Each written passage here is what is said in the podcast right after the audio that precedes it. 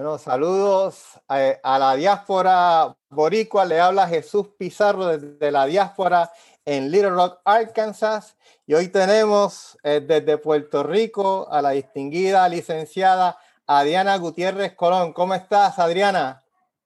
Súper contenta de estar con ustedes en la tarde de hoy y agradecida, ¿verdad?, de tener esta buena conversación que vamos a, que sé que se va a dar. Así que muchas gracias por la invitación. Excelente, excelente. Tenemos desde la diáspora en la Florida al compañero Eliasib Vélez. ¿Cómo estás, Eliasib?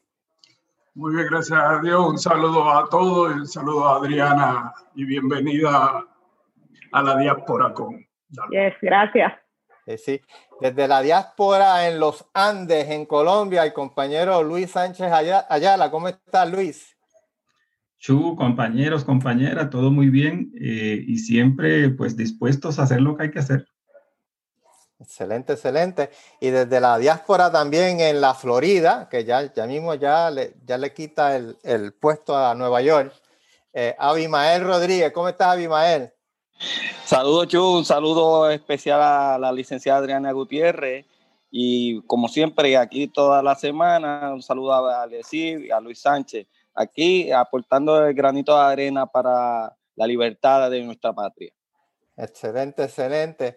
Y antes de entrar al tema, eh, ya en la diáspora hemos estado votando, comenzamos, de hecho Luis votó hace yo creo que casi un mes, eh, yo voté hace dos semanas eh, y estamos votando y entonces han surgido algunas dudas que quiero comenzar con, con aclaración. Primero, que en el voto ausente usted no, no tiene que, eh, que, incluir una copia de la identificación en el sobre. Eso fue una instrucción para el voto adelantado. En el voto ausente lo que tiene que poner las cuatro papeletas en el sobre eh, color blanco. Entonces, eh, también me dicen de la oficina del comisionado electoral que si usted no envió la solicitud original del voto ausente, la puede colocar en el sobre color marrón. O sea, son dos sobres no en el sobre que van las papeletas, sino en el, en el sobre en donde coloca el sobre blanco, en el sobre marrón. Y si ya lo envió y tiene la, y tiene la, la solicitud consigo, que lo envíe cuanto antes a la oficina del comisionado en la página, nuestra página de, Facebook y nuestra página de Twitter está, no a la oficina del comisionado, al comité del PIB en la, en la Roosevelt. Eh, entonces, si tiene algunas preguntas, nos puede, nos puede eh, escribir tengo que mencionar, tengo que mencionar ahí porque pues sabes que me, siempre me toca hacer las precisiones para los que no estamos en jurisdicción de Estados Unidos. Eh, para nuestro caso, que no se confunda, no hay sobre marrón, no hay sobre blanco, no hay colores eh, en, nuestro caso. Lo que sí es que hay que enviarla entonces en el sobre grande en el exterior, no en el sobre eh, donde van las papeletas, sino en el sobre donde va firmado el, el, documento que se nos envía, ahí podemos entonces enviar esta, este otro, eh, la solicitud original. Exacto, excelente, excelente, excelente aclaración.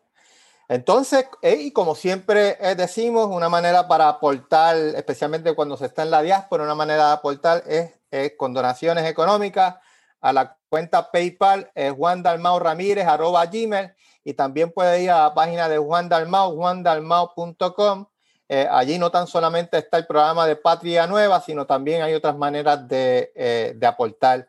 Eh, hay, unas nuevas, hay unas nuevas ediciones de camisas y café, etcétera, que también puede, puede aportar a la campaña. Entonces, hoy nuestra invitada, bueno, está entrando el compañero Eric Ramos de Nueva York. Eric. saludos, saludos precisamente íbamos ya a comenzar, pero vamos a, vamos a, tomar un tiempo para tu introducción. Y dicho sea de paso, eh, la celebración del 74 aniversario en Nueva York en el día de ayer quedó eh, de show. Te felicito a ti y a los compañeros de Nueva York por esa gran eh, celebración. ¿Cómo estás, Eric? Sí, estoy bien este, y muy contento porque eso es algo que no, que pues tenemos que hacer tenemos que no solo celebrar la, alegría que tenemos en esta campaña que ha sido extraordinaria por Juan Dalmau, sino celebrar la grandeza de este instrumento en el que estamos militando por, mucho tiempo, muchas personas, y que, y que definitivamente algún día en la historia se escribirá cuál es la pertinencia y cuál es la importancia del Partido Independentista eh, en, el proceso de, construcción del nuevo país, porque mantener esta idea, mantener esta lucha y mantener el entusiasmo, todo eso es lo que, lo que encierra el, la razón de ser del Partido Independentista puertorriqueño. Y, ahí estamos. Eh, quedó muy bien los compañeros del PIB de Nueva York que, que, pudieron venir y que quisieron venir porque pues sabemos que mucha gente se queda en su casa porque no quieren salir todavía y meterse en los trenes y las guaguas, sino, pero, pero estuvimos un grupito bien chévere de, de compañeros y compañeras y queríamos hacer algo que fuera eh, digno, digno de nuestro partido y alegre. Y entonces nosotros había, estábamos trabajando unas presentaciones en donde se habla de la historia del PIB. Es importante que la gente conozca esa historia, que es amplia y que está llena de episodios. El PIB tiene 74 años, pero no son 74 años en que se ha ido de sabática por, por 20 o por 30 años. No, no, el PIB ha estado presente en todo momento, ininterrumpidamente, y eso es mucho decir. Así, que estamos contentos. Excelente, excelente. Bueno, y hoy queremos hablar de muchas cosas, ¿verdad? Desde de, de, de, Vieques, Radio Independencia, eh, la violencia contra la mujer que está sucediendo no tan solamente en Puerto Rico, en muchos lugares del mundo, y también, eh, también de la, de la, del verano eh, del 19 y, y cómo esta juventud, Adriana, que representas, eh, inspiró a todo, un pueblo de, a todo un pueblo de Puerto Rico. Y decidimos invitar a Adriana por muchas razones, por, por, el, por, por Radio Independencia, porque es mujer, porque es joven y porque ha estado en los últimos años eh, prácticamente como una de las protagonistas de estos cambios sociales que están ocurriendo, que están ocurriendo en, en, en, en Puerto Rico. Pero quería comenzar, hay, hay algo, yo yo escucho a Radio Independencia, yo diría desde hace eh, dos años, me parece. Le contaba así que yo tengo en el podcast, en mis podcasts, yo tengo, a uno de los que tengo es a Radio Independencia y cuando voy a correr ahí, ahí me pongo, me pongo al día. Y de hecho también lo, eh, eh, soy un, un, fan de Patreon, es una manera de aportar. y, allí gracias. Soy y así soy también miembro de Patreon.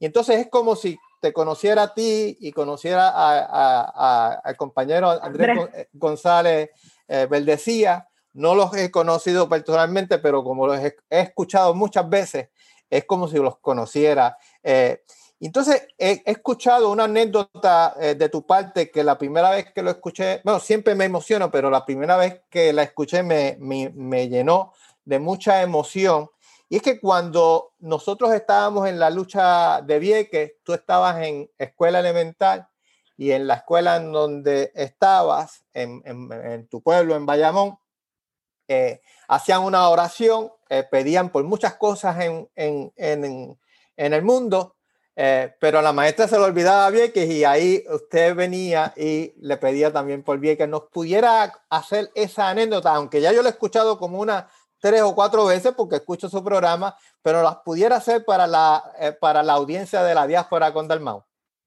Seguro que sí.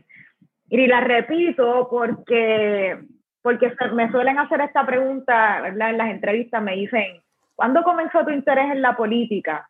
Y, y yo tengo que, que remontarme allá a la escuela elemental o a mi niñez muy temprana y en parte, ¿verdad? Porque vengo de una familia independentista, así que la discusión político-social en mi casa siempre estaba muy presente, incluso antes de que yo tuviera la capacidad de comprenderla bien, pero, pero siempre estaba al tanto de los sucesos que afectaban, ¿verdad?, a nuestra sociedad o nuestro pueblo aquí en Puerto Rico. Y siempre cuento, eh, cuento que yo era muy pequeña, pero recuerdo haber ido junto a mis papás a la marcha en contra de la privatización de la telefónica, y recuerdo otros sucesos como Vieques, ¿verdad? Que para, wow, para, para la inmensa mayoría del país fue muy significativo y tuvo un impacto eh, que nos tocó muy de cerca, yo creo que al pueblo y a la ciudadanía en general. Y yo, pues sí, yo estaba en escuela elemental, yo estudié en un colegio católico en Bayamón y yo creo que yo estaba, digamos, en este, en, sexto grado, más o menos, poco más o menos. Entonces la maestra de salón hogar hacía unas oraciones, ¿verdad? Y, de, y ¿verdad? Hacía, abría a, peticiones de, de, todos los estudiantes y las estudiantes que estábamos en su salón hogar. Y entonces siempre ella comenzaba con una oración y decía, y ahora quien quiera pedir por otras cosas, pues adelante. Y la gente siempre pues pedía por distintas cosas, por la salud de sus familiares y demás y yo eh, traía el tema de por la paz para Vieques porque era un tema que, que sonaba mucho en Puerto Rico y que, y que, iba más allá, ¿verdad?, de líneas partidistas, este, político-partidistas, de ideología. Fue un movimiento muy grande de pueblo en un reclamo legítimo que era la paz para un pueblo que estaba siendo impactado y abusado en cuanto a sus recursos naturales y, a, la gente que vivía en Vieques que estaba siendo afectada incluso con condiciones de salud o asesinada por bombardeos, ¿verdad? Accidentales o no, que ocurrían a lo largo de, de la isla Nena. Y entonces cuando yo hacía esa petición y pedía por la paz para Vieques, yo recuerdo eh, tener una reacción negativa y de confrontación por parte de mi maestra de salón hogar, y me regañaba y me llamaba la atención porque yo no podía estar eh, trayendo temas políticos al salón de, clase y me regañaba y entonces eso a mí me empezaba a, avivar esa conciencia eh, social en nuestro país. Yo decía, ¿cómo, ¿cómo es posible que yo pedí por la paz para mi pueblo, para Vieques, que está siendo afectado de una forma tan evidente? Eh, e ilegítima, pues eso, ¿verdad? Sea motivo para yo ganarme un, un regaño por parte de mi maestra. Y lo que hacía era que, que cada día, pues yo iba otra vez y, y, yo lo comentaba en mi casa, mira, me regañan porque yo pido por la paz para Vieques, por todo lo que está pasando, y mis papás, pues no, pues tú vas a seguir haciendo esa petición todos los días porque tu reclamo es muy válido y muy, muy justo y así lo hacía y, siempre me enfrentaba a la maestra y ya, ¿verdad? Se, se, se, se, convirtió en un tema un poco controversial en el salón hogar, pero generaba eh, incluso, ¿verdad? Entre personas que éramos pues, muy jóvenes, pequeños, ¿verdad? Pero sí, este, generaba unas discusiones eh, sociales que para mí son importantes que se den en, en, todos los espacios, incluso en los espacios educativos, ¿no? En donde más que en los espacios educativos Así que yo siempre cuento esa anécdota porque sin duda la experiencia de Vieques, como tuvo ese gran impacto en el resto de la población, de los puertorriqueños y las puertorriqueñas, pues también fue en mi caso, y yo siendo, ¿verdad?, una, una niña en escuela elemental, y fue, y esas experiencias que tuve con el tema de Vieques en la escuela, eh, esas confrontaciones por las que tuve que pasar, pues fueron han sido parte de la, de la formación político y de conciencia social que yo he tenido en mi vida desde tan temprana edad, así que por eso me gusta contar la anécdota porque sin duda si me preguntan desde cuándo me empezó a interesar la política o los temas sociales, pues vi que es un referente muy importante en mi vida y que siempre le tengo que traer. Excelente, excelente. Yo te felicito y también felicito a tus padres por haber. Eh, eh, educado con ese nivel de conciencia impresionante y esa historia a mí me ha, inspirado mucho. Y quería preguntarle al compañero Luis, Luis, eh, tú que estuviste allí, eras joven, ¿verdad? tenías 20 años, estuviste, estuviste en la cárcel con el compañero eh, Juan Dalmao y también con el Eh, ¿qué, ¿qué, tú piensas cuando escuchas esa, esa anécdota de Adriana estando en escuela elemental? Pues fíjate, Chu, que eh, a mí me parece que eh, ahí está la, la, evidencia de que nunca es muy temprano, ni mucho menos muy tarde, para, para poder justamente cultivar eh, la conciencia de, de, justicia, la conciencia en términos de eh, las cosas que están ocurriendo y sobre todo pues nuestra sensibilidad social, que en el caso puertorriqueño y en el caso de Puerto Rico, pues eso tiene mucho que ver eh, con nuestra condición colonial. Porque ahí yo pues escucho a Adriana eh, escuchar su anécdota y la profesora que la reprendía eh, porque no podía hablar o era incorrecto hablar de política, pero es que justamente esa lógica de que eh, hay temas políticos tabú o que la política es un, es un tabú, es, es lo que nos tiene justamente en este limbo y en esta ignorancia eh, de, nuestra condición eh, colonial que pues tiene que ver con todos lo los aspectos de nuestra existencia social. Y en ese sentido, pues eso que nos cuenta Adriana me parece que es justamente la evidencia de que nunca es muy temprano para poder hablarle a los niños y poder inculcarle a los niños, eh, para poder entonces eh, cultivar esa conciencia que más adelante eh, pues la podremos, las podríamos cosechar y yo creo que pues Adriana es el vivo ejemplo de eso. Hoy, hoy es nuestra compañera, hoy está haciendo lo que tiene que hacer y estoy seguro que la veremos por mucho más tiempo. Así es. Bueno, y Eliasid, tú que también estuviste en Vieques, estuviste también preso, arriesgando tu trabajo eh, eh, en aquel momento.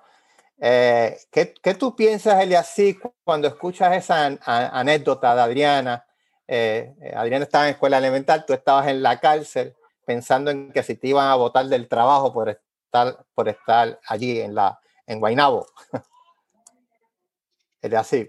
Pues precisamente cuando lo estaba escuchando, me, me recordé de, la experiencia mía, que de hecho la, directora de recursos humanos en ese momento fue donde el juez Melesio, el director, el presidente de la Comisión Estatal de Elecciones en ese momento, para a pelear con él para que él votara a uno de sus ayudantes que era independentista, para ellos usarlo de ejemplo para votarme a mí. De hecho, yo tuve que pedir también las vacaciones mías en ese periodo de tiempo para que no me votaran del trabajo.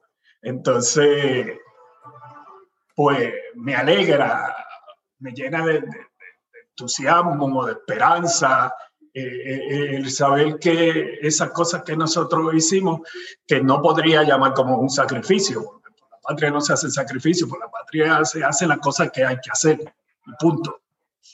Pues que, que hayan habido en esa época, ¿verdad? Niños y niñas que fueron eco, fueron o aprendieron pudimos servirle de algún tipo de ejemplo.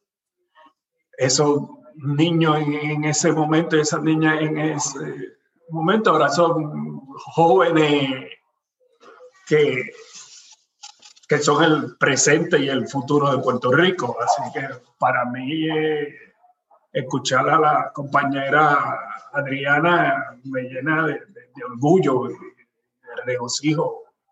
Sí, sí. Entonces, eh, excelente, eh, Entonces, Adriana, después de, eh, eh, después de lo de Vieque, te hiciste, estudiaste en la Universidad de Puerto Rico, te hiciste abogada y comenzaste tu carrera profesional y por el proyecto que yo por lo menos te conozco, es el proyecto de Radio Independencia. Eh, que dicho sea de paso, soy un fan y especialmente cuando uno está fuera de Puerto Rico, cuando yo descubrí ese podcast, ¿verdad? Yo soy más de podcast. Eh, yo rápidamente lo incluí como parte de mi podcast. Eh, ¿Nos pudieras contar cómo, aunque ya yo también, como lo he escuchado, conozco la historia, pero para la diáspora boricua, que muchos estoy seguro que los escuchan, ¿nos podías contar cómo es que se crea esa idea y la misión de Radio Independencia? Sí, seguro. Voy allá, pero antes quiero, sin verdad, no quiero dejar pasar el tema de Vieques sin mostrar mi respeto, admiración y el reconocimiento del trabajo que ustedes hicieron, ¿verdad? Este, fue posible lo que pasó en Vieques, sacar a esa gran victoria del pueblo, gracias a personas como ustedes, están dando la lucha ya presente y, y aunque, y aunque, ¿verdad? Aunque Elías, Elías, este, el AFIN dice que, que, no es, que no son sacrificios, pero, pero sí, ¿verdad? Conlleva, conlleva unos esfuerzos que, que requieren, ¿verdad? Que uno sí saque, saque de su tiempo o cambie eh, tu modo de vida, ¿verdad? Por una causa que sin duda lo requería, pero mi reconocimiento y mi respeto al trabajo y a los esfuerzos que hicieron, porque sin personas como ustedes eso no hubiera sido posible. Y, y súper agradecida de hoy compartir proyectos políticos, ¿verdad? Como el partido dentro del Partido Independentista y seguir en la lucha eh, por alcanzar esa independencia, soberanía que la queremos, sobre todo para crear, ¿verdad? Construir un nuevo país y un país sobre todo más justo y, que represente mejor nuestros intereses como puertorriqueñas y puertorriqueñas. Ahora, eh, como tú bien decías, Jesús, Andrés y yo nos conocimos en, en la oficina del representante Denis Márquez. Nosotros no nos habíamos conocido anteriormente, pero fuimos reclutados o convocados a formar parte del equipo de trabajo de la oficina del representante Denis Márquez y allí tuvimos la oportunidad de coincidir y conocernos. En los primeros años, me parece que el, a meses de conocernos y coincidir ahí en la oficina del representante Denis Márquez como parte del equipo de trabajo, eh, Andrés me propuso eh, la, ¿verdad? esta idea, me estaba diciendo, ¿qué tú crees, Adriana? En, esto fue en el 2017 ya para, esa, para esos años había, había podcasts, se estaba conociendo y, estaban surgiendo muchos podcasts, algunos que ya llevaban algunos años y otros que empezaban a nacer más o menos para esa época y que han seguido creciendo el aumento y la creación de podcasts a lo largo de, de los de, de, estos pasados años. Pero eh, reconociendo que había muy buenos podcasts, eh, que se discutían muchos temas en distintos podcasts, quizás unos de temas más livianos, eh, más de comedia o, de entrevistas a artistas o incluso, aunque en menor cantidad, pero sí había algunos que tocaban el tema de, la política, pero vemos que se replicaban eh, las mismas conductas que vemos en los medios corporativos o en los medios tradicionales de excluir esa visión o esa discusión del, del independentismo boricua o puertorriqueño. Y nosotros vimos la, la oportunidad de crear un espacio propio a través de la creación de un podcast que no requiere eh, muchos de muchos recursos más allá de tiempo, dedicación y, consistencia en lo que se hace para que el mensaje pueda llegar, ¿verdad? Y seguir llegando a más personas. Eh, entonces nosotros nos vimos en la posibilidad de crear ese nuevo espacio propio y lo hicimos. Eh, fue, ¿verdad? Yo creo que en una semana se nos ocurrió la idea, luego se lo comentamos a, a Denis Márquez, a María de Lourdes, y lo, y lo comentamos con la intención no de pedir permiso ni nada por el estilo, porque lo que nosotros hacemos desde la independencia es desde el independentismo, pero lo hacemos aparte de, de lo que es el Partido Independentista puertorriqueño.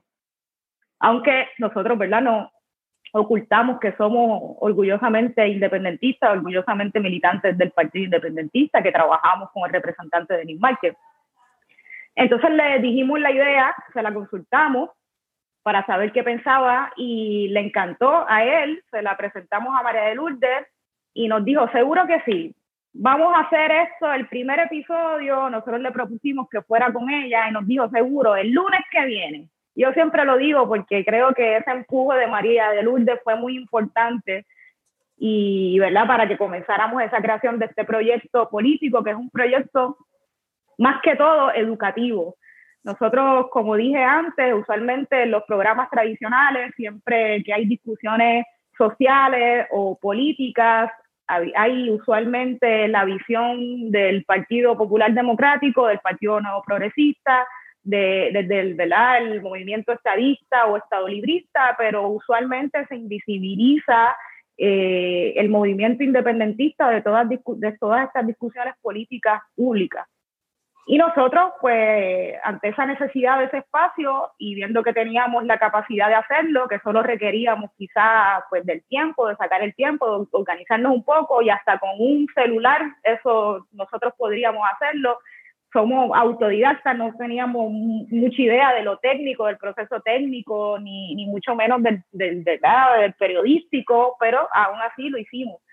Y es un espacio educativo, más que nada. Esa es la misión de Radio Independencia, es crear espacios propios, a falta de invitaciones a otros medios más tradicionales, pues nosotros al tener la capacidad o, aprovechar esos espacios, esas herramientas que nos permitan seguir hablando desde el independentismo boricua y hacemos de distintos temas, desde temas más culturales, más político-electorales, desde eh, de los temas artísticos, eh, entre otros, hemos tenido sobre 150 programas ya, distintos invitados, artistas, cantantes, eh, exprisioneros políticos, políticos actuales, personas del independentismo, de, militantes del Partido Independentista, pero fuera también de, del PIB, porque, porque la idea también es aportar a, esa unión de fuerzas del independentismo.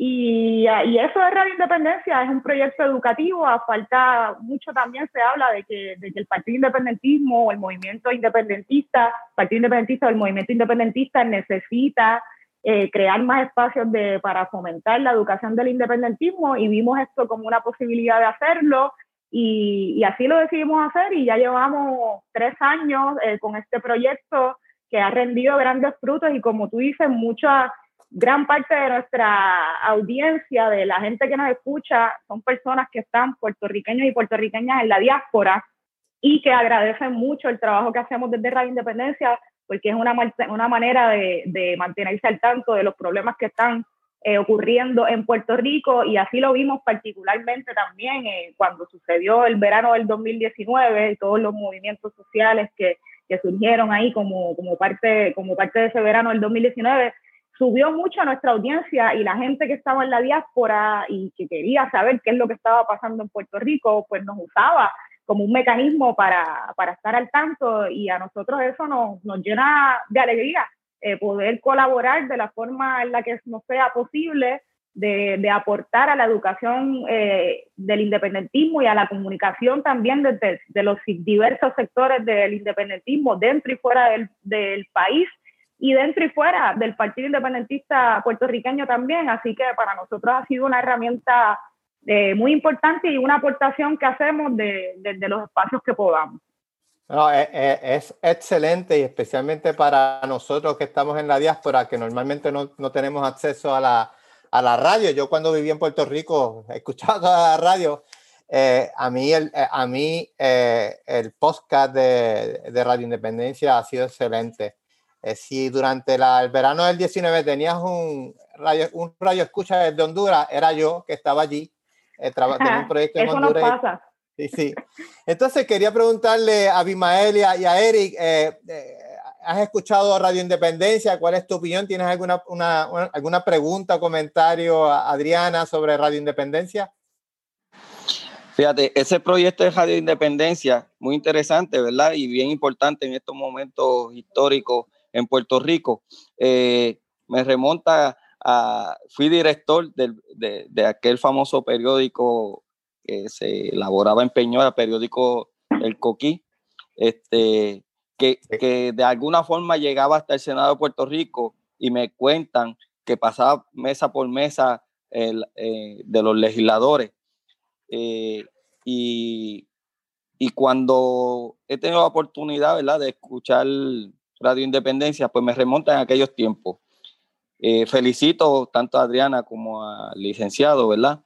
Por, por esa iniciativa y, y, claro, los vamos a apoyar. Eh, pero me fui en ese viaje histórico cuando rompí anoche para redactar el periódico, editarlo, eh, llegaba de la imprenta, corregirlo y como ha cambiado, como, como es, como la semilla sembrada de Vieque, que Adriana es producto de eso, esa semilla, ¿verdad? Como ha pasado el tiempo, me hace ver un poquito menos joven que Adriana, porque ahora pues con la tecnología pues esa información se lleva vía, vía internet, pero es, es bien satisfactorio ver cómo hemos evolucionado para seguir educando al pueblo puertorriqueño. Y, el, y, Coquí fue un periódico, yo leía el Coquí, yo pienso que ha, sido el periódico del PIB más importante que se, hacía desde Peñuela. Eh, el, el, Coquí estuvo más de 30 años circulando, ¿correcto, Imael?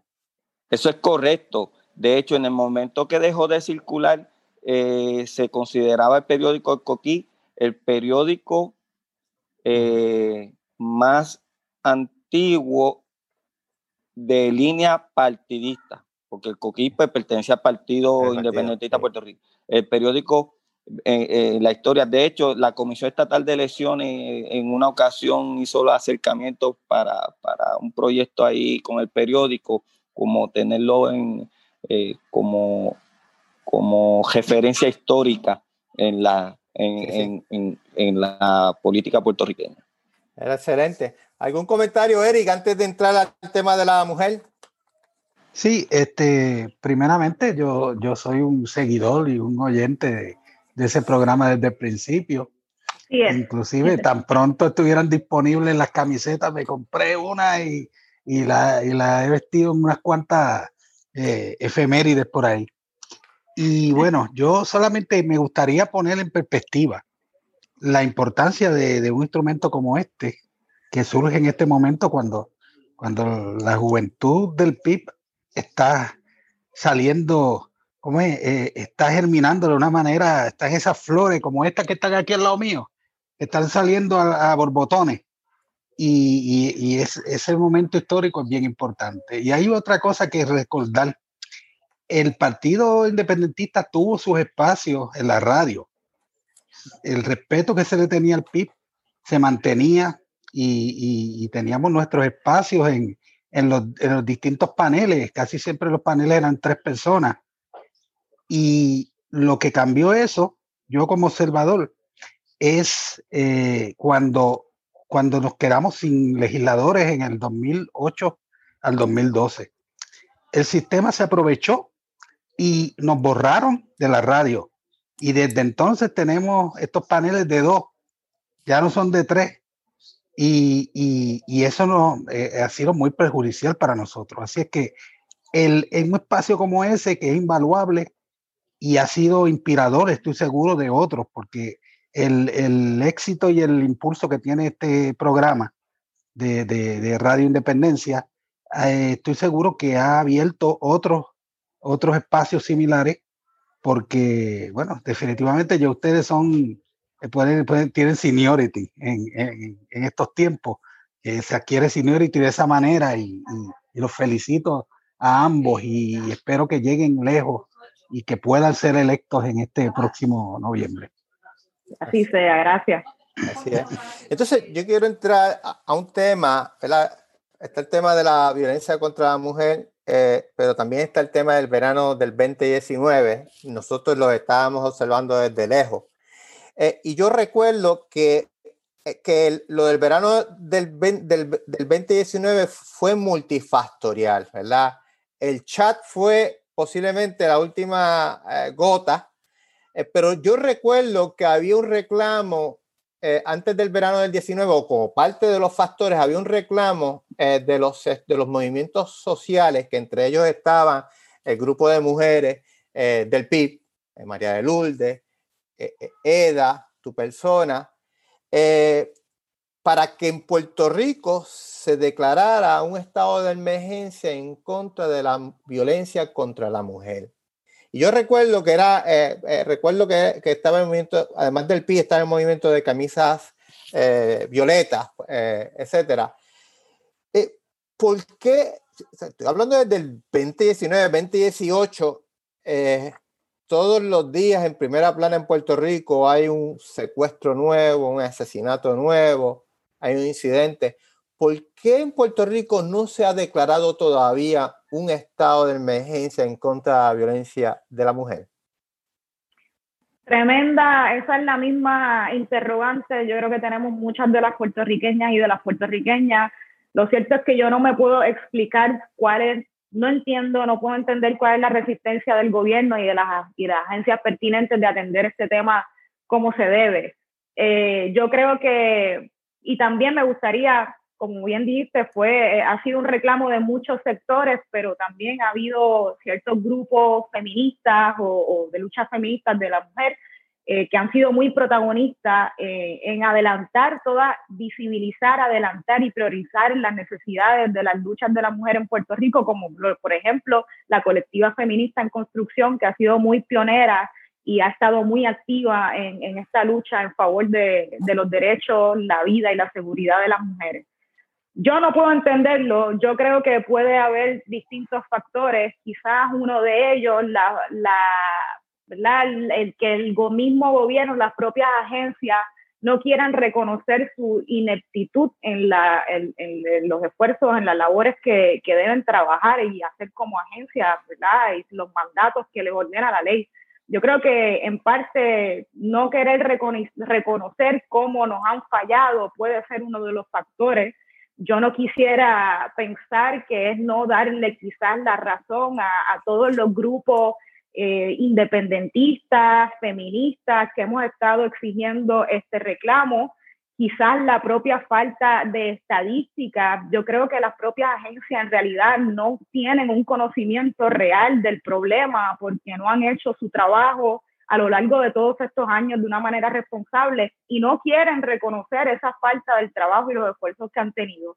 La falta de personas comprometidas en las distintas agencias, en la legislatura, en las esferas de, de poder, la falta de personas comprometidas con las luchas y las causas, las necesidades de la mujer pueden ser uno de los factores. Por eso, para mí es importante, como mujer candidata, hacer un llamado también a que más mujeres nos insertemos en estos espacios de tomas de decisiones en la política.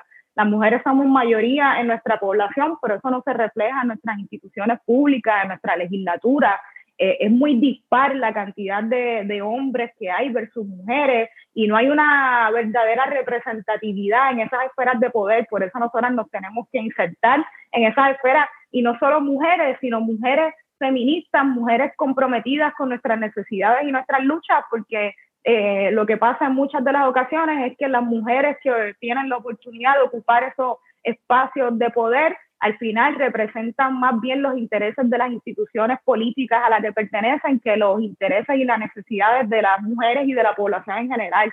Así que yo creo que la falta de compromiso de esas personas, la, incapacidad, yo creo que de reconocer un problema que, que se manifiesta de distintas formas, eh, los feminicidios, el alza en feminicidios es una, eh, la, la, forma en la que no se cumplen con ya leyes que existen, como por ejemplo de igual paga por igual trabajo, para que no exista esa disparidad de salario solamente por el género o el sexo de la persona.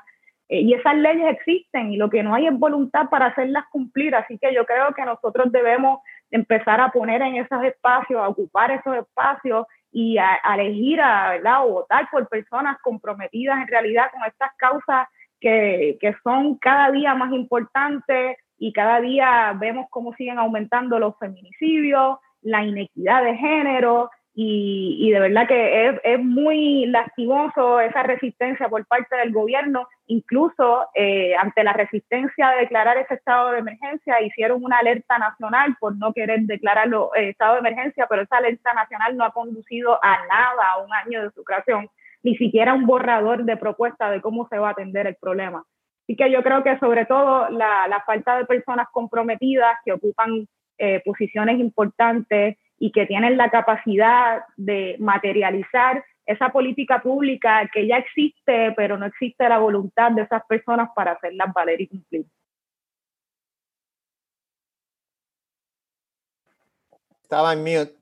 Quería preguntarle al, compañero eh, Luis Sánchez, Luis, eh, ¿qué podemos hacer desde la diáspora eh, para apoyar estos movimientos sociales, incluyendo al grupo de mujeres del PIB, para tratar de ayudar a resolver este, este problema de la violencia contra la mujer? Pues mira, Chulo, primero que podemos y debemos hacer es eh, ponernos del lado de, la, de las soluciones, eh, en términos de que nosotros mismos y nosotras mismas tenemos que en un inicio eh, internalizar y comprender cuáles son las causas a las cuales nos han llevado justamente a estas situaciones de inequidad, como las menciona Adriana. Y a lo que me refiero eh, y parte de esto justamente está en, esa, en, esa falta de voluntad de la que habla Adriana, de que las autoridades en Puerto Rico eh, pues han, han seguido, y, y, no solamente en Puerto Rico, porque esto es un asunto mundial. Pues yo aquí en Colombia y estamos en la misma situación, y el gobierno pues igual este, tiene eh, pues oídos sordos y se hace a la vista larga sobre estos temas, por lo siguiente, y es que pues estamos, tenemos que justamente eh, entender las raíces de esto pues, desde el sistema patriarcal en el cual hemos entendido y hemos construido ciertos eh, códigos y ciertas costumbres sociales.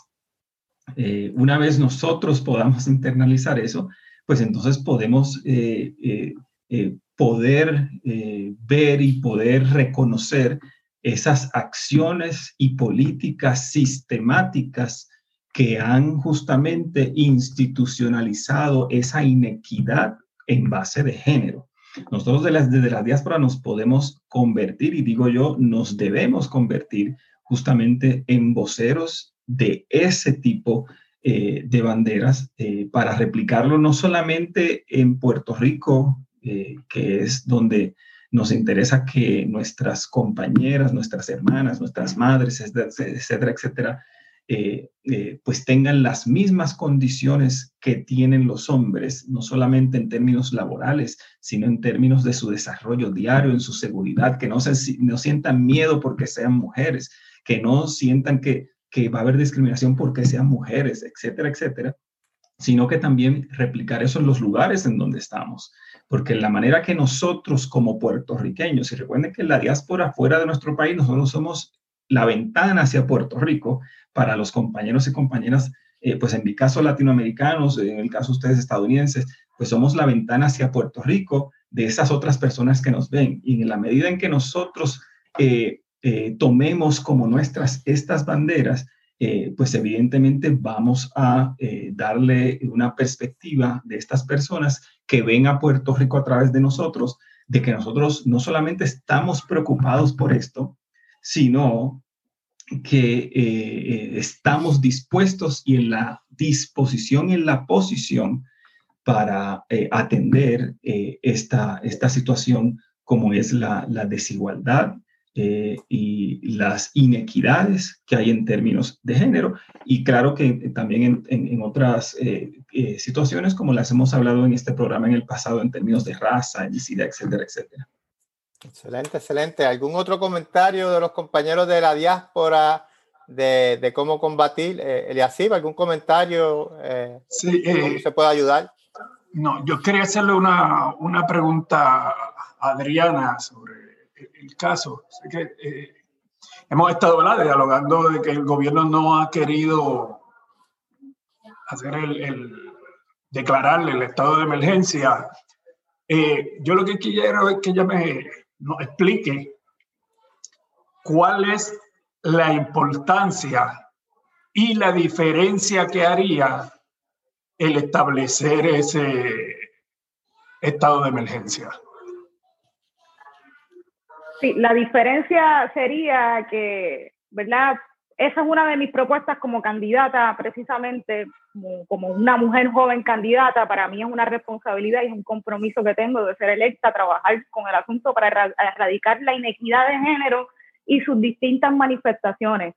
Una, una herramienta o un mecanismo sería mediante un, la declaración de un estado de emergencia, que se puede hacer mediante una orden ejecutiva, puede ser una resolución conjunta a través de la Asamblea Legislativa, que, que le dé unos mandatos específicos a las diferentes agencias o dependencias del gobierno que intervienen de una forma u otra eh, con el asunto de la inequidad de género o la violencia de género. Y esto sin pasar quizás por unos procesos eh, o unos procesos ¿verdad? burocráticos que dilatarían en el trámite usual o normal eh, los procesos para atender esta, estas medidas. Eh, y el estado de emergencia lo que, así, lo que haría es crear ¿verdad? una prioridad para unos mandatos que a una agencia en particular para que prioricen la atención del tema. Por ejemplo, ese estado de emergencia le ofrecería un mandato al Departamento de Educación para que de la manera más inmediata posible adopten el currículo con perspectiva de género y precisamente, como decía Luis anteriormente, para romper con todos esos estereotipos que, que, se ven perpetuados incluso en nuestros currículos escolares o educativos, en nuestro sistema de educación público, para poder mejorar o alcanzar de una manera más pronta esa, esa equidad social que es a lo que aspiramos y eso quizás de una manera más preventiva, que es con la educación. Eh, quizás otros mandatos para asignarle al, de, al Instituto de Ciencias Forenses una cantidad de fondos que vayan destinados para atender y resolver los miles de safe kits, ¿verdad? las pruebas de agresiones sexuales que están en el Instituto de Ciencias Forenses y que están ahí estancadas y no se ha hecho nada con eso, no se han atendido esas miles de pruebas. Un mandato específico para una orden inmediata a la policía de Puerto Rico a darle un término eh, de algunos días para que eh, comiencen un proceso de adiestramiento al personal de la policía interviene en las querellas de violencia doméstica para que sean atendidas de una manera más eficiente un mandato al Departamento de la Familia, a la Administración de Tribunales, incluso a la Policía de Puerto Rico, para que pongan en orden y actualicen de manera inmediata con un término fijo de día las estadísticas que tienen que ver con la violencia de género, con los feminicidios, que es parte, gran parte del problema que hay en nuestras agencias, en todas ellas, es la falta de estadísticas. ¿Y cuál es el problema de eso? Que nosotros como gobierno, como pueblo, no podemos atender unas situaciones de manera efectiva al desconocer cuál es, cuál es la realidad que vivimos. Por ejemplo, esas estadísticas nos podrían a nosotros eh, dar un panorama más claro de en qué, en qué regiones en Puerto Rico hay más niveles de violencia contra la mujer para, para, para llevar esfuerzos a esas regiones en particular. Eh, capacitación, ¿verdad?, al personal de las distintas agencias que intervienen con este tema y así otras medidas que no tendrían que pasar eh, por el proceso burocrático que muchas veces implica las creaciones eh, de leyes, que, en muchas ocasiones hay mandatos de hacer reglamentos, como lo es el de prohibir el depósito de ceniza en Peñuela, una ley que se aprobó hace algún tiempo y que todavía no hay reglamentos para atender el asunto y para darle prioridad y unos mandatos específicos y urgentes a esas agencias para que atiendan temas particulares. Esa es la diferencia de, entre otras, de una declaración de emergencia por violencia de género. Excelente, excelente explicación. Eh, ahora quisiera ir moviéndome al, tema del, verano del 2019, en donde a la generación que perteneces, Adriana, inspiró eh, a todo un pueblo, eh, tanto de todos los sectores en Puerto Rico, y en, donde, y en donde a través de Radio Independencia y del liderato que tienes en, en el Partido Independentista, también fuiste protagonista. ¿Nos pudieras contar ¿cuáles fueron esos factores claves para lograr el éxito que se logró con, el, con la revolución? Yo le llamo, la, en cierta manera, fue una revolución del verano del 2019. Los factores, bueno, ya un pueblo cansado de, no solamente del gobierno de Ricardo Rosselló, sino que del el gobierno de Ricardo Rosselló presenta lo que ya conocemos de administraciones en nuestro gobierno, actuaciones anteriores, escándalos de corrupción y entre otras mal manejo de las emergencias, salíamos de, de uno de, de los momentos más vulnerables del pueblo puertorriqueño en los años recientes, que fueron el paso de los, de los huracanes Irma y María y el impacto que tuvo en, la asociación, en la sociedad, en la población puertorriqueña, el impacto económico, salubrista, las vidas que se perdieron. Y si un fenómeno atmosférico como fue el huracán María, que era un monstruo de huracán, es duro e impacta a cualquier isla o país, pues todavía es peor cuando tienes un gobierno que es negligente en la atención de esas emergencias. Entonces el, el daño eh, se multiplica. Y un pueblo muy golpeado eh, siendo ignoradas sus necesidades en los mayores momentos de vulnerabilidad, viendo cómo con los suministros se, se, se, se politizaban, ¿no? Se, se, administraban esos suministros que tenían que llegarle a la gente y para beneficios políticos partidistas de, del gobierno en el poder. Eso junto al escándalo del chat, viendo muy de cerca, de una manera innegable cuál, es, cuál era esa visión de ese gobierno de Ricardo Rosselló y de su equipo de trabajo, pues ya fue la, como tú dices, la, la gota que colmó la copa. Y, el pueblo muy cansado de eso salió a la calle y la gente se pregunta cómo se dio ese proceso de organización y hay una, hay una palabra que está muy de moda y es un poco ya trillada, orgánico, quizás de una manera bastante espontánea, sí, yo creo que el pueblo eh, podemos estar todos de acuerdo de que ese movimiento surgió de una manera muy espontánea del descontento que había de verdad eh, entre la población eh, puertorriqueña en general. Y si bien las generaciones más jóvenes tuvieron cierto grado de protagonista, de protagonismo, fue un movimiento sin duda de pueblo. Había personas de distintas este, eh, preferencias de estatus, había personas hasta militantes del mismo partido, no progresistas de otros partidos, descontentas con la gestión gubernamental en unos momentos muy, muy vulnerables como país.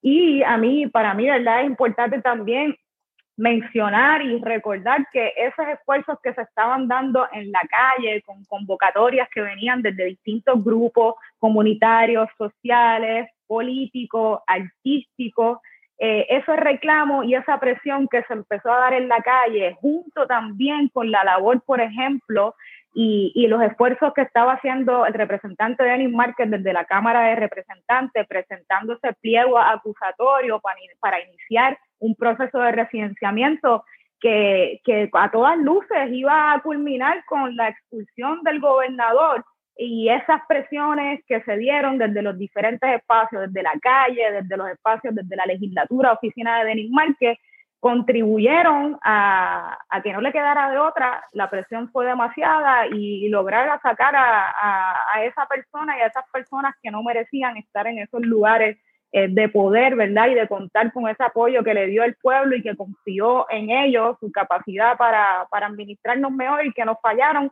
como nos siguen fallando eh, a, lo largo del paso de este cuatrienio. Lo volvimos a ver con el paso de los, de los temblores, lo volvimos a ver con el manejo, manejo de la pandemia y lo seguimos viendo. Por eso yo creo que es importante que el pueblo recuerde que más allá de la figura de Ricardo Rosselló, hay que desarmar y desarticular esas instituciones que, que fomentan esa forma de hacer gobiernos o políticas públicas y nos dimos cuenta, yo creo, que, que, que, va más allá que eso, que va más allá de sacar a ese gobernador, que la institución y las personas dentro de ese gobierno representan la misma visión de Ricardo Rosselló y lo vemos con el partido PNP y lo hemos visto en cuatrenios anteriores con el Partido Popular Democrático. Así que yo creo que la exhortación también a, la juventud, a la gente, es que esos esfuerzos y esa presión que hicimos en la calle lo podemos llevar el 3 de noviembre a las urnas y, evitar poner a personas, darle nuestra confianza a personas que no la merecen. Y entonces quizás no tendríamos que hacer esos esfuerzos de ir a la calle a sacar a personas que no sirven de nuestro gobierno, comenzando por elegir a personas capacitadas y comprometidas a, representar nuestras necesidades e intereses. Así es, así es, y, y, la exhortación es al electorado en votar por personas como, como, como, como, como usted, Adriana, como Juan Dalmao y los candidatos del PIB, eh, porque se, se, han logrado muchas victorias en, en Culebra, en Vieques, ahora en el verano del 2019, pero si no hay poder político, no se pueden hacer las reformas eh, necesarias y eso es lo que falta para eh, concretar esta, esta, esta revolución. Entonces, sé, eres candidata Queremos hablar sobre tus prioridades, pero antes de eso quisiera saber si hay alguna pregunta o comentario eh, de los compañeros en, en, la diáspora relacionados al, al verano del 2019. ¿Alguna pregunta, compañeros? Bueno, una pregunta no, pero, pero sí eh, quiero poner en, ¿verdad? En, en, el, mi, mi, mi, impresión sobre eso que sucedió en el, en el, en el 2019 que sin duda Adriana lo, retrató de una manera muy, muy precisa en términos de, de, la amplitud que tuvo ese movimiento, que no fue un movimiento estrictamente juvenil. Hay gente que le gusta también un poquito minimizar las cosas para tratar de, de, separarlas, para, para no, para no, tratando de, de, diluir las cosas. Pero la realidad es que que el, descontento fue general del pueblo. Y, pues para muchos, ciertamente, el descontento tuvo que ver mucho con, el comportamiento y con, y con el contenido del chat. Pero hubo gente que despertó y se dio cuenta que el gobierno en sí no sirve. Y eso fue un, un adelanto inmenso.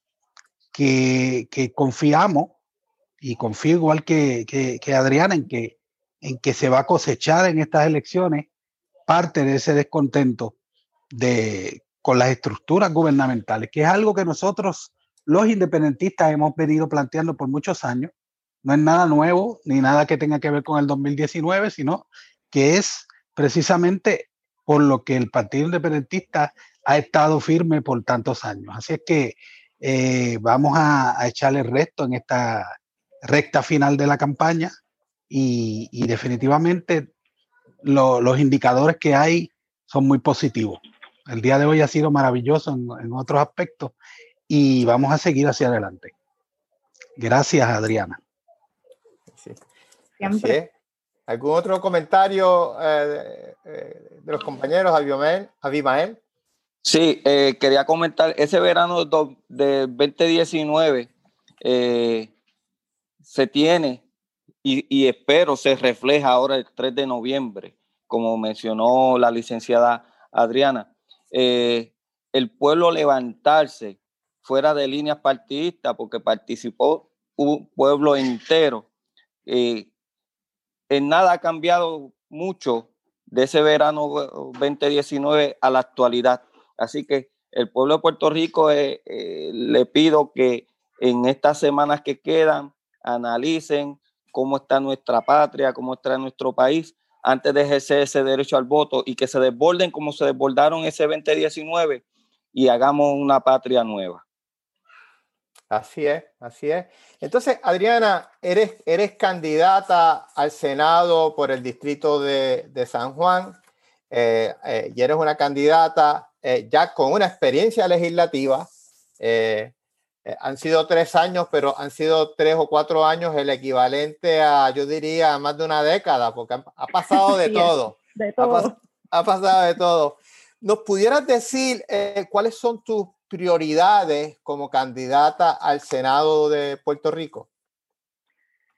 Seguro. Como dije ahorita, una de mis prioridades tiene que ver, sin duda alguna, indiscutiblemente, tiene que ser el compromiso para, para conseguir esa equidad de género, para reducir eh, o ir eliminando y erradicando todas esas manifestaciones de violencia que existen en Puerto Rico, eh, sobre todo la violencia de género, que, vemos el aumento muy preocupante en, días recientes. Eso es uno, y, ¿verdad? y como por ejemplo di la herramienta o el instrumento de proponer que desde la legislatura crear esa, esa emergencia contra la violencia de género. Yo también tengo un compromiso con la Universidad de Puerto Rico, yo soy egresado de la Universidad de Puerto Rico y eso me llena de mucho orgullo.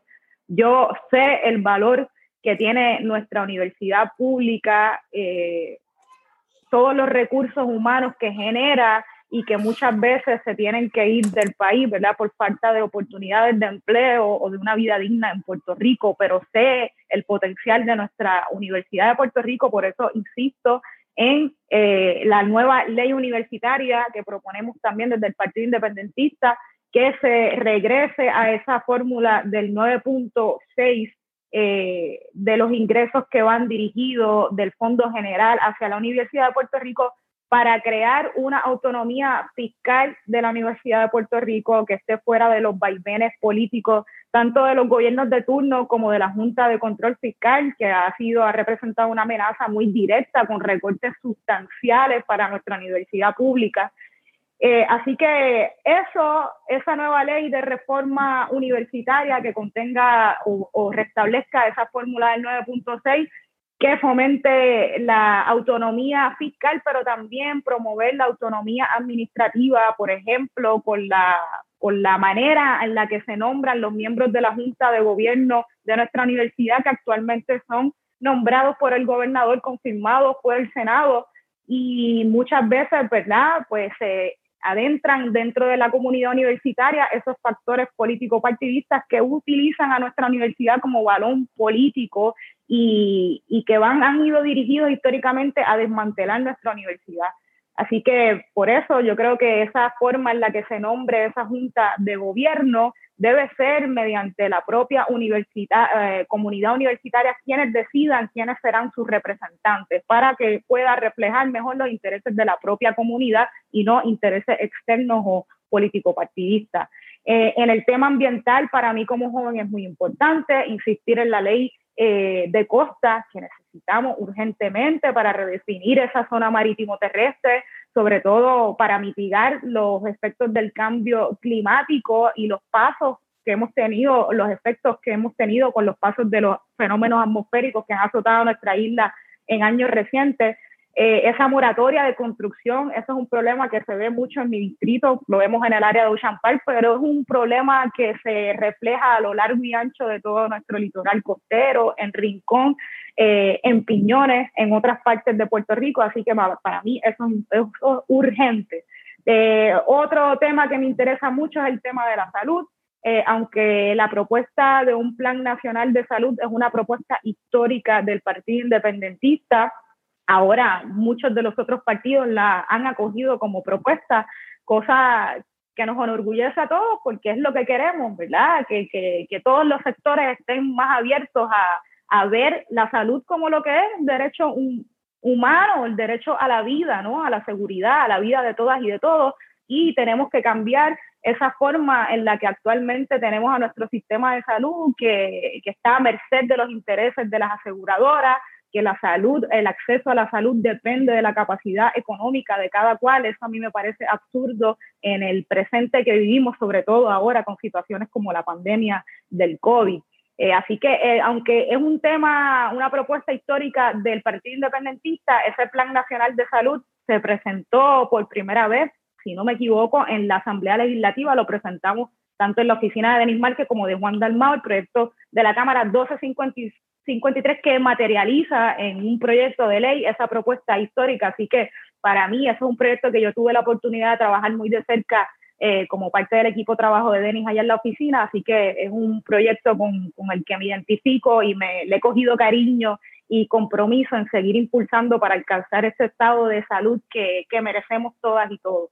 Eh, y así tengo muchísimas prioridades el tema ambiental también puede ser la forma en la que vemos las materias post-consumo, eh, sustituir esa autoridad de desperdicio por, otro sistema u otro organismo que, reconozca eh, el desperdicio de esas materias primas como recursos económicos. Usualmente se gasta muchísimo dinero en materiales reciclables en nuestros vertederos a falta de políticas públicas que fomenten eh, empresas e industrias de reciclaje a lo largo también de las regiones o municipios de nuestro país para, para poder disminuir la basura que generamos y a su vez también contribuir como país eh, a mitigar esos, esos efectos nocivos que tienen eh, el efecto del cambio climático en el mundo. Así que esas son algunas de mis prioridades y por supuesto eh, darle continuidad al trabajo legislativo que han hecho históricamente eh, los legisladores y legisladoras del PIB. Eh, es difícil ser uno entre 51 en la Cámara o uno entre 27 en el Senado, así que para nosotros, para que esas propuestas se puedan, más, más allá de quedarse en propuestas, aprobarse y convertirse en la transformación del país que necesitamos, necesitamos ocupar más espacios en esa legislatura para poder nosotros tenemos 17 candidatos al Senado, 41 eh, candidatos a la Cámara de Representantes, siendo electos todos y todas, podríamos ser mayorías en ese espacio legislativo. Así que eso es lo que necesitamos y yo sería una voz más aliada a las propuestas históricas del PIB, eh, una herramienta dentro de ese espacio legislativo para impulsar esas propuestas que contiene el programa de Patria Nueva, que abarca muchísimo eh, temas, ¿no? Eh, y prioridades que tenemos como país. Así que eso, la voluntad, mi compromiso con el pueblo, la honestidad. Yo no acepté este reto para beneficiarme de mis intereses personales. La verdad es que eso no es lo que me interesa. Yo tengo un compromiso con mi país eh, y una deuda con personas como ustedes y otras y otros que han luchado históricamente por alcanzar y desarrollar un mejor país, sobre todo un país próspero, libre, soberano, más justo, así que yo quiero ser una voz que aporte a eso. Yo sé que se puede hacer desde distintos espacios, pero uno de ellos es la legislatura y el Senado de Puerto Rico, así que me presento como una opción para, para presentar esos, esos intereses y esas propuestas. Excelente, excelente. Estamos muy, muy orgullosos de, de, tu rol, de, tu pasión por, la, por, por los diferentes temas. Eh, sabemos, porque te hemos escuchado muchas veces, sabemos que el tema ambiental, que es muy importante, no tan solamente te apasiona, sino que también tienes una especialidad en derecho eh, ambiental, o sea, que no tan solamente te apasiona. No, tengo, no, tengo una, no tengo una especialidad en derecho ambiental, pero sí cuando, mientras estudié en la Escuela de Derecho de la Interamericana, presidí una educación, una eh, organización estudiantil en favor de los derechos ambientales que se llamaba Estudiantes de Derechos Unidos Creando Conciencia Ambiental. Y, y, sí, mis intereses con el tema ambiental y mi compromiso, pues, pues también han estado ahí en mi proceso, mi formación eh, profesional y, y humana. Sí. Y también sabemos, porque aquí hemos, nos hemos concentrado en, en discutir el programa Patria Nueva, eh, que ha sido autora de muchas de, de las áreas, especialmente de la área de salud. Colaborado, así es. Has colaborado, has colaborado, eh, o sea que te eh, felicito, o sea, eres una joven con experiencia y conocimiento. Entonces le iba a pedir a los, a los compañeros algún, algún, ya nos estamos acercando a, a ya estamos overtime. Eh, ¿algún, comentario final, pregunta eh, de cierre? Vamos a comenzar por, por el compañero Eric Ramos. Eric, ¿algún comentario, pregunta final eh, para la compañera Adriana? Solamente voy, quiero desearle nuevamente éxito, porque necesitamos gente con, con el espíritu y con el empuje que, que Adriana nos ha presentado aquí. Todo, que, que un conocimiento integral de, de, los temas y, y, una alegría al, al, plantearlo, porque eso es lo que es ser independentista y ser, ser, ser de, los, de, los, de, los, de, los, de los de la mata. No importa que estamos los viejitos y estamos los jovencitos que son de la mata, como Adriana. Gracias, Adriana, y, y gracias a todos. Y, y, hay que seguir día a día en la calle. Sí. Eh, Abimael, ¿algún comentario? Tú que eres de Peñuela y has estado en esa lucha allá eh, en Tallaboa, ¿algún comentario final? Primero que nada, quiero felicitar a la licenciada Diana Gutiérrez y gracias por compartir con nosotros en la tarde de hoy. Eh, también eh, expresar que la semilla está bien sembrada y que estamos cosechando gente de la calidad como Adriana y eso me da esperanza para mí y hay esperanza para el pueblo de Puerto Rico. Necesitamos muchas Adrianas en Puerto Rico, así que vamos a esperar al 3 de noviembre a ver si, es, si, si el pueblo eh, la favorece para llevar esas propuestas al hecho, ¿verdad? Eh, y en cuanto a la lucha ambiental, Peñuela históricamente ha sido impactado no solamente con la, con la ceniza, sino con las petroquímicas.